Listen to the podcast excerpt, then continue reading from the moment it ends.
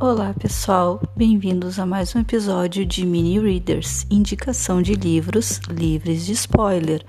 E hoje eu não tô aqui tanto para indicar um livro específico, mas estou para falar sobre um tema que volta e meia o pessoal me pergunta, sugere como pauta de episódio do We Can Be Readers oficial, que é sobre hábitos de leitura. Então, como que a pessoa pode adquirir o hábito de leitura? Como que ela pode ler mais? Então, vamos lá a algumas dicas. Uma das coisas mais importantes que a gente tem que falar sobre leitura é que ela não pode ser uma obrigação na nossa vida se a gente quer realmente criar esse hábito não é mesmo? A gente tem que começar aos poucos, estabelecendo metas pessoais, escolhendo um horário do dia que a gente já não tenha mais tanta preocupação profissional e que a gente possa se dedicar a uma atividade qualquer, incluindo então a leitura no nosso, no nosso repertório de atividades diárias. É claro, tem profissões que a leitura já faz parte né, da sua constituição. Eu, por exemplo, sou professora de inglês, então eu tenho que estar o tempo todo lendo coisas, buscando material para os meus alunos, vendo o que, que eles vão conseguir assimilar dentro da capacidade deles em relação à série que eles estão, o momento da vida, pandemia, enfim. Então a gente está sempre trabalhando com leitura, às vezes pode deixar um pouquinho de lado quando é essa leitura por diversão. Pensando nisso, te levo a refletir sobre uma coisa. Quanto tempo você fica nas redes sociais, rolando o feed, vendo meme legal, foto de gatinho, vídeo de cachorrinho fofo?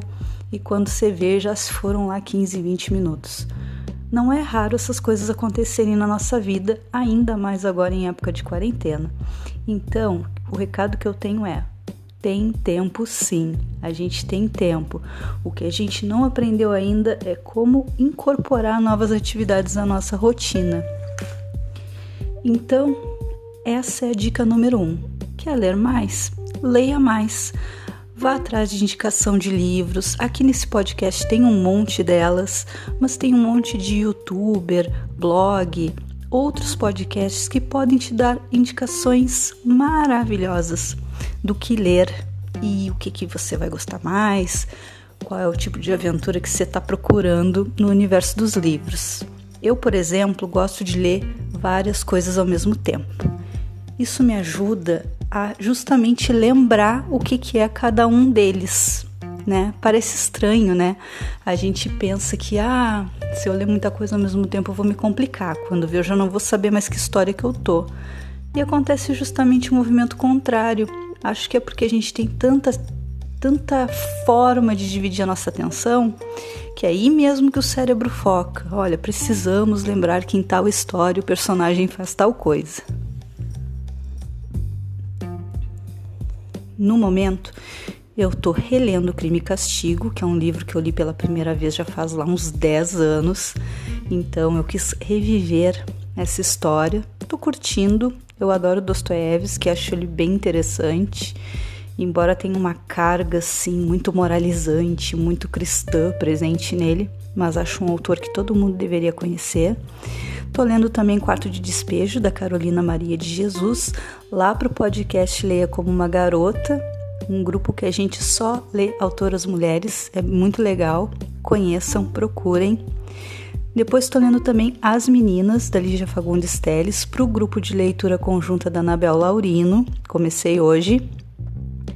Não bastasse, estou lendo O Mundo Assombrado pelos Demônios, do Carl Sagan, no qual ele vai falar sobre o quanto a pseudociência, o quanto as falácias, o quanto o charlatanismo toma o lugar dos fatos, da apuração, do método científico que não é difundido na sociedade, e aí estamos nós acreditando em ozônio no si para curar Covid. E um outro livro que eu tô lendo, o último dessa listinha, é um conto de duas cidades do Charles Dickens, que é um livro que eu sempre quis ler, mas por alguma razão ele nunca me captava muito. Ele tem um início belíssimo, Se vocês quiserem, dá um pause nessa, nessa gravação, vão ali no Google e coloquem Início de um Conto de Duas Cidades. É uma coisa linda, tanto em inglês quanto na tradução para o português, ficou uma coisa muito interessante. Outra dica que eu posso dar para vocês é encontre o seu gênero favorito. Às vezes a gente quer ler um romance, mas gosta muito mais de conto. Comece por um livro de contos. Eu já indiquei aqui no Be Readers a Silvino Campo, o Edgar Allan Poe. A gente tem também um outro contista maravilhoso que é o Júlio Cortázar, o Jorge Luiz Borges. Contista bom é o que não falta. Além disso, você pode tentar se aventurar no universo da poesia. Ao contrário do que dizem por aí, a poesia não é difícil. Ela apenas faz a gente perceber o nosso universo de um modo diferente. Numa narrativa, a gente ouve a história e fica acompanhando aqueles desdobramentos até chegar a um final, até chegar a um desfecho. A poesia faz uma história, uma narrativa para dentro. A gente mergulha dentro do ser. A poesia é algo que pertence a gente, pertence à nossa fala, que pertence ao bater do nosso coração. A poesia é cadência. Então se apropriem da poesia. Eu sou apaixonada pelo Carlos Drummond de Andrade, acho que ele é o grande poeta que temos no Brasil. Sugiro começar por ele ele tem poemas narrativos lindíssimos e que fogem um pouco daquele padrão mais o poema abstrato, inapreensível. Então acho que ele é um bom um bom começo, uma boa porta de entrada. Mas também sou apaixonada pela poesia da Hilda Hilst e da Sofia de Mello Brenner Andersen, uma poeta portuguesa maravilhosa, encantadora, dentre muitos outros, né, gente?